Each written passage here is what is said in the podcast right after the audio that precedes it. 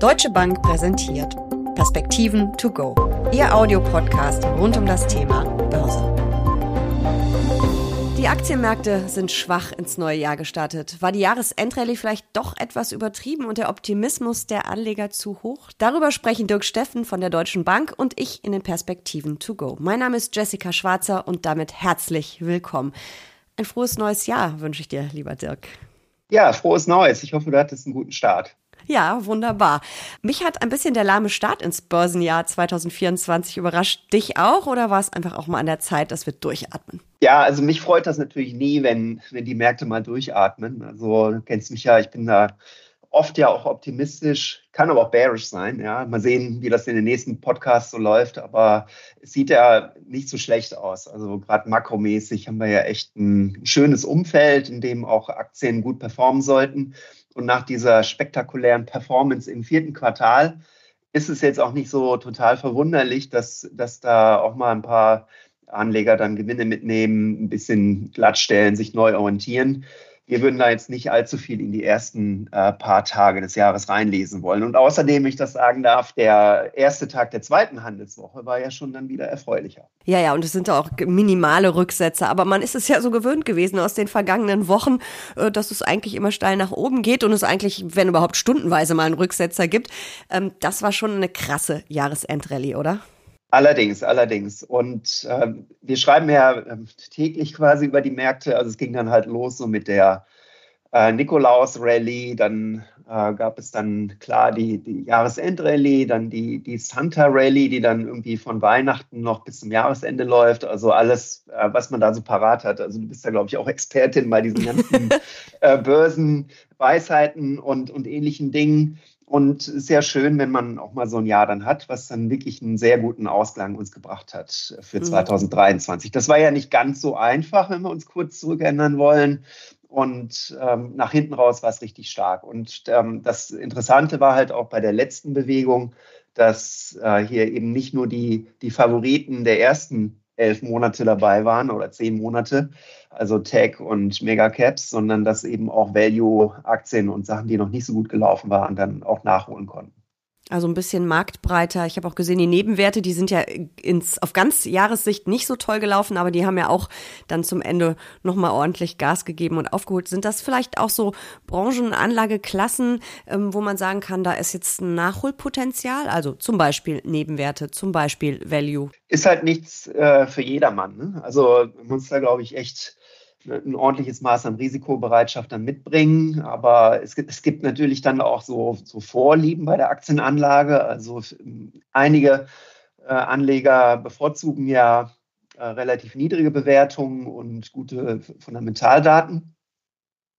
Aber wenn man sich anschaut, was äh, die letzten ja, mehr als zehn Jahre, muss man ja schon sagen, gelaufen ist, dann, dann waren es eben nicht die günstigen Aktien, Mhm. Und äh, deswegen haben es natürlich Value-Investoren auch immer schwer. Inzwischen können wir, glaube ich, 15 äh, Jahre sagen. Und wir hatten auch mal Ausnahmejahre dabei, wie 2022, wo das dann äh, tatsächlich mal umgedreht lief. Aber wir halten es für gefährlich, Wachstumsaktien nicht im Portfolio zu haben. Vielleicht können wir uns das Thema Wachstumsaktien ja nächste Woche dann nochmal in der Tiefe vornehmen.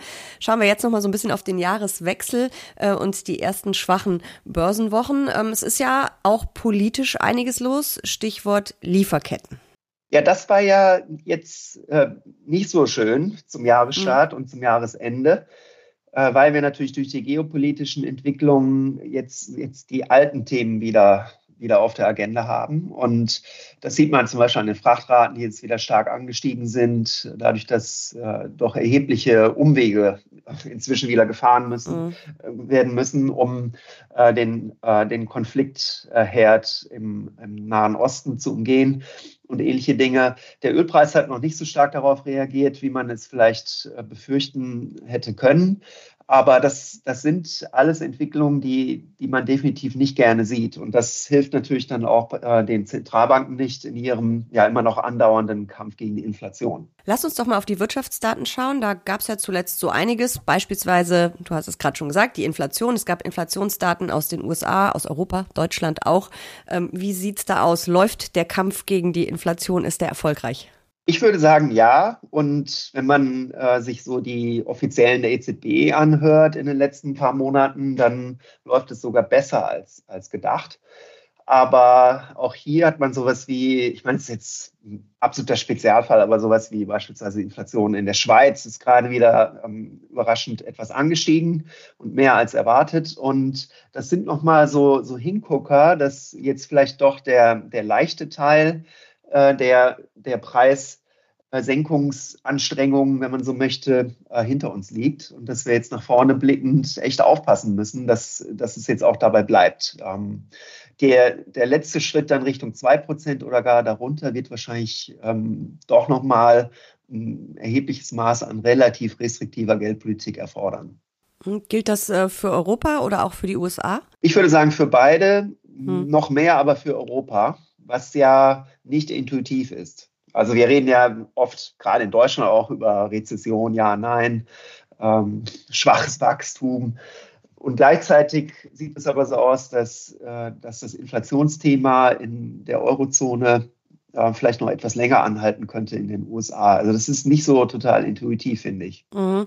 Schauen wir mal auf die USA. Da gab es äh, Arbeitsmarktdaten, da haben die Märkte auch nicht so ganz begeistert reagiert. Ja, ist das so? Also die, also ich war kurzfristig zumindest wir, nicht, weil wir immer noch ein erhebliches Rezessionsrisiko da haben und wenn mhm. dann der Arbeitsmarkt äh, im, im Dezember positiv überrascht bei den neu geschaffenen Stellen, dann, also ich war da begeistert, äh, das zu mhm. sehen.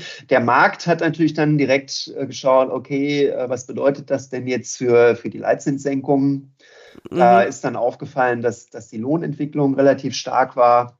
Solche Faktoren. Mhm. Beim dritten Hinschauen ist dann aufgefallen, dass die, die Vormonate negativ revidiert worden sind. Also in Summe würde ich sagen, war es eigentlich genau das, was man sehen wollte, nämlich eine sanfte Landung, also keinerlei Überhitzung des, des Arbeitsmarktes und deswegen auch wahrscheinlich Spielraum für die US-Notenbank, dann im späteren mhm. Jahresverlauf die Leitzinsen zu senken. Aber das ist ein äh, wichtiger ähm, Hinweis im späteren Jahresverlauf. Ähm, wir haben ja auch mit Uli Stefan äh, in den vergangenen Wochen öfter darüber gesprochen, dass die Märkte teilweise eingepreist haben, dass es schon sehr viel früher Zinssenkungen geben könnte, vielleicht sogar schon im ersten Quartal und sehr viel mehr Zinssenkungen als mal ursprünglich gedacht. Ihr wart in eurem Jahresausblick da etwas verhaltener, habt gesagt, erst in der Mitte des Jahres und auch nicht ganz so sportlich, wie es einige eingepreist hatten zwischenzeitlich. Ähm, wie ist deine Einschätzung da jetzt? Das sind ja einfach immer alles neue Daten, da muss man ja auch nochmal nachjustieren, logischerweise. Ähm, bleibst du dabei Mitte des Jahres und nicht ganz so sportlich? Ohne dich darauf festnageln zu wollen demnächst. wir bleiben dabei und wir sind auch ein bisschen stolz drauf, wenn ich das mal sagen darf. Das war ähm, während im, im Verlauf von 2023 auch bei unserer grundsätzlichen Einschätzung mhm. geblieben sind. Wir hatten ja äh, im Frühjahr kommt mir schon sehr lange vor, ist auch nicht so lange her, die US-Regionalbankenkrise. Und da haben ja die Geldmärkte massive Zinssenkungen für das Ende 2023 eingepreist in dieser Phase. Und da hatten mhm. wir uns auch dagegen entschieden, da mit dem Markt zu laufen. Und dieses Mal ist es ähm, ähnlich, wenn auch andersrum. Ja, also es ist halt, ähm, wir haben jetzt sicherlich keine ähm, Krise oder irgendwas, was der Anlass dafür wäre, aber eben jetzt seit ein paar Monaten doch, doch eine gute mhm. Inflationsentwicklung. Was wir natürlich auch diskutieren hier intern, aber wir glauben, dass, äh, dass die Zentralbanken gut daran äh, tun, hier noch länger die Leitzinsen relativ hoch zu halten. Und das heißt, wir, wir sind momentan zumindest, stehen wir im Einklang mit der FED selbst. Wenn man sich diese, diese ja, klingt ein bisschen technisch, die Dot-Plots, ja, also die, mhm. die Einzelmeinungen der, der Offiziellen bei der FED äh, anschaut, dann geht man hier ja auch von drei Leitzinssenkungen aus, so wie wir. Und der mhm. Markt ist momentan da ziemlich aggressiv aus unserer Sicht. Ähm, schauen wir nochmal auf den Markt.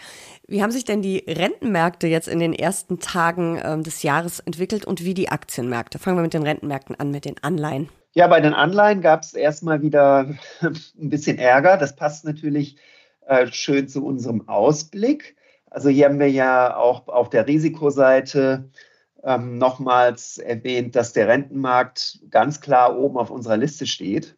Und das hat auch nicht jedem gefallen. Also, ne, aber es ist ja kein Wunschkonzert, der Ausblick, der Kapitalmarktausblick der Deutschen Bank. Und äh, unser Hinweis war, glaube ich, richtig, ähm, dass, dass man einfach die, die Risiken, die weiterhin im Rentenmarkt schlummern, äh, managen muss und zwar täglich und aktiv. Und äh, dadurch, dass wir jetzt natürlich einen massiven Zinsverfall schon gesehen hatten im vierten Quartal letzten Jahres, ähm, ist es natürlich äh, immer möglich, dass wir ja auch ordentliche Gegenbewegungen sehen. Also momentan ähm, ist, ist es ein sehr ruckeliger Verlauf, um es mal vorsichtig zu formulieren für Renten.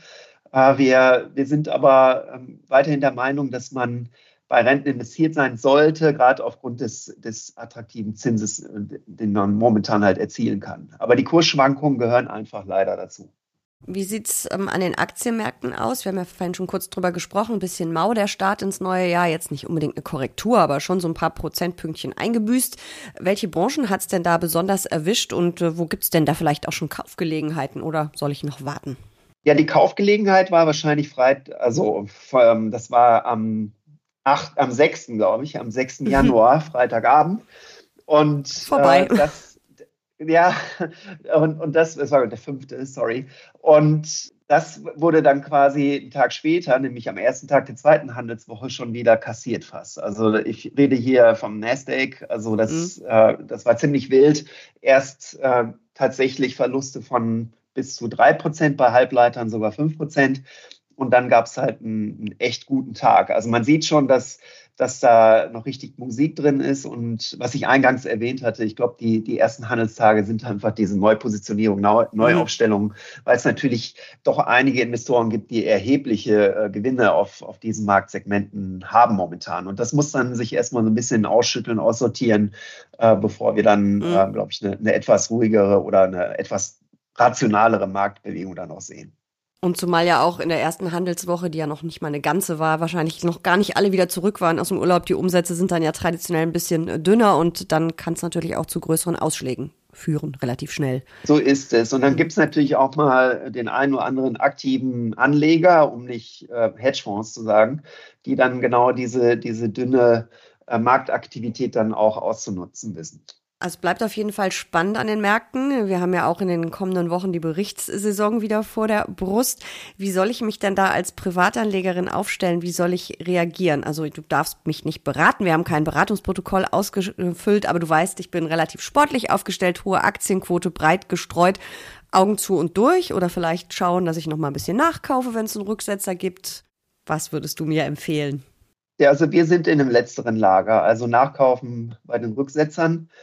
Und wenn, äh, wenn sich die, die makroökonomische Situation jetzt über die nächsten Monate positiv entwickelt, also sind da ja ziemlich große Fragezeichen noch da dran, äh, dann äh, glaube ich, kann man auch noch, noch deutlich optimistischer nach vorne blicken. Also jetzt erstmal schauen, neu, vielleicht so, wie das einige Anleger jetzt im Jahresstart mhm. gemacht haben, das Portfolio anschauen, neu positionieren, dass man sich auch wirklich wieder so aufstellt, wie man es eigentlich möchte und nicht einfach liegen lässt und, und sagt, naja gut, also die Performance treibt eigentlich mein Portfolio, beziehungsweise die Gewichtung. Ich glaube, das wäre ein Fehler. Also ja, also Stichwort Rebalancing. Nachjustieren.